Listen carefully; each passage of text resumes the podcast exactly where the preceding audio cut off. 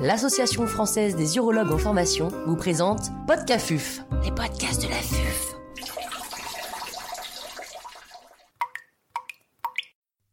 Comment gérer les anticholinergiques et sont-ils inoffensifs? Professeur Gilles Kersanti, chirurgien urologue au CHU de Marseille à l'hôpital de la Conception, nous fait part de son expertise.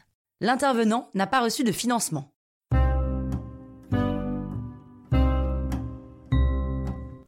Les anticholinergiques en urologie sont indiqués pour traiter en première ligne le syndrome clinique d'hyperactivité vésicale et son symptôme central l'urgenturie chez la femme comme chez l'homme. Ils sont aussi utilisés dans l'hyperactivité du détrusor chez les patients neurologiques. En France, cinq molécules sont disponibles.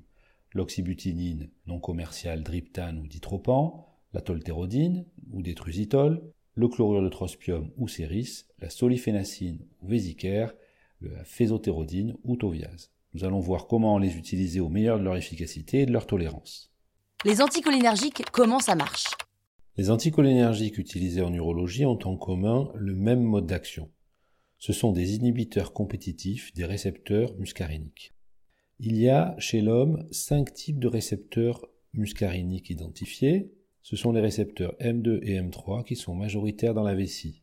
Ils sont présents dans le sous-uréthélium et dans le détrusor.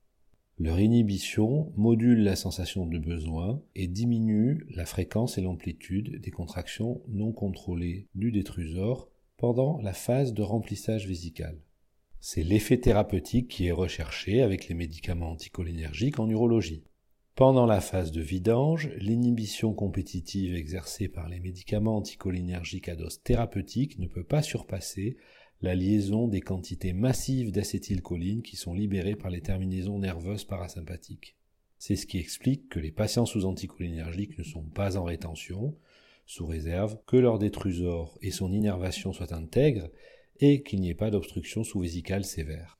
Les récepteurs muscariniques, y compris les M2 et M3, sont présents dans d'autres organes que la vessie. Le muscle lisse intestinal, les glandes salivaires, sudorales, lacrymales, dans l'œil au niveau du muscle iridocornéen, dans le cœur et enfin dans le cerveau. C'est cette répartition ubiquitaire qui explique les effets extravésicaux indésirables observés avec les médicaments anticholinergiques. Ainsi, l'inhibition des récepteurs muscariniques induit au niveau du muscle lisse intestinal la constipation, au niveau des glandes salivaires la bouche sèche, dans les glandes sudorales l'hyposudation qui peut perturber la thermorégulation. Dans les glandes lacrymales, l'œil sec. Dans le muscle iridocornéen, la midriase avec le trouble de l'accommodation et la vision floue. Et cela explique la contre-indication absolue en cas de glaucome à angle aigu d'utilisation des anticholinergiques. L'inhibition des récepteurs muscariniques dans le cœur entraîne des troubles de la repolarisation avec un allongement du QT et un risque d'arythmie. Enfin, si les médicaments anticholinergiques passent la barrière hémato-encéphalique, leur effet sur le cerveau entraîne des pertes de mémoire, des troubles cognitifs, jusqu'à des états de confusion sévères. Est-ce que les anticholinergiques sont tous équivalents? Les anticholinergiques utilisés en urologie ont une efficacité démontrée comparée au placebo. Ils diminuent le nombre d'épisodes d'incontinence par urgence, le nombre d'épisodes d'urgence, le nombre de mictions par jour, ils sont capables d'améliorer la capacité vésicale, de diminuer la pression détrusorienne durant le remplissage ou de diminuer le nombre de contractions non inhibées du détrusor.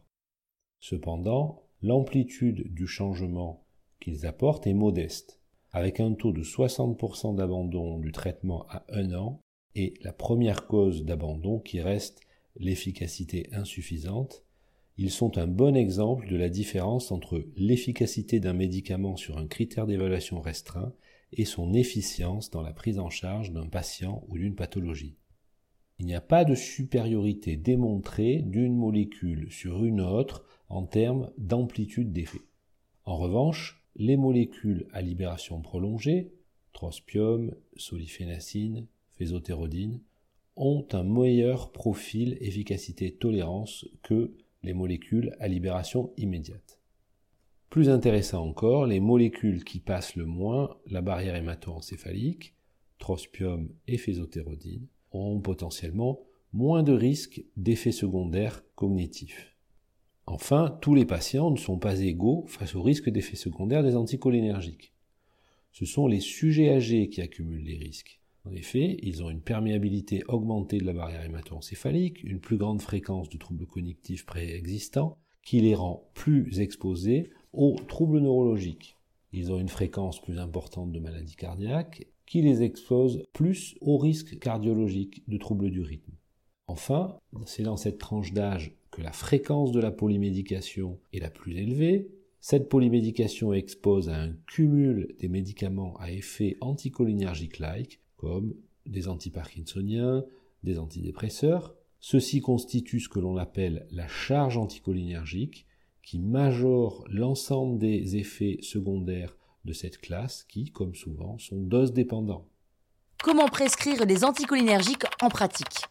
Pour prescrire un anticholinergique, je m'assure d'abord que je suis dans la bonne indication, c'est-à-dire syndrome clinique d'hyperactivité vésicale ou hyperactivité du détrusor.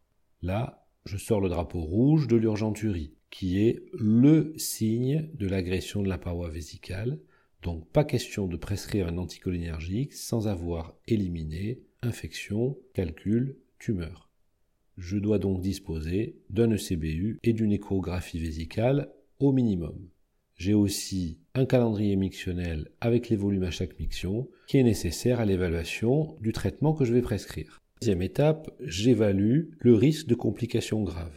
Il y a quatre domaines à balayer par l'interrogatoire et l'analyse des médications, qui sont l'ophtalmologie avec la recherche du glaucome à angle la neurologie avec la recherche d'une myasthénie ou le risque d'atteinte cognitive, le risque cardiaque avec la recherche d'antiarythmiques ou d'antécédents de troubles du rythme, et enfin le risque de rétention pour lequel, chez l'homme bien sûr, mais aussi chez la femme, on pratiquera en plus de l'interrogatoire un toucher pelvien, un examen clinique, à la recherche d'une hypertrophie bénigne ou d'un prolapsus, et on complétera enfin notre bilan avec une débimétrie et une mesure de résidus à la recherche d'une obstruction ou d'une hypocontractilité.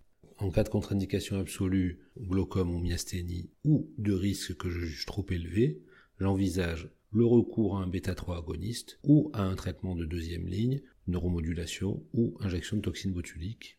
Lorsque je décide de prescrire, c'est la première fois pour une durée courte de 1 à 3 mois. Une molécule à libération prolongée en une ou deux prises. Chez le sujet âgé, je favorise la phésothérodine ou le trospium. J'associe chaque fois que possible les traitements de première ligne qui peuvent améliorer les symptômes, correction d'une carence hormonale, rééducation périnéo-sphinctérienne, levée d'une obstruction partielle. Enfin, j'évalue l'efficacité et la tolérance du traitement le plus tôt possible, d'autant plus qu'il y avait des risques de complications. Si le traitement est jugé efficace et bien toléré par le patient, j'associe le médecin traitant au suivi à plus long terme et propose une réévaluation annuelle.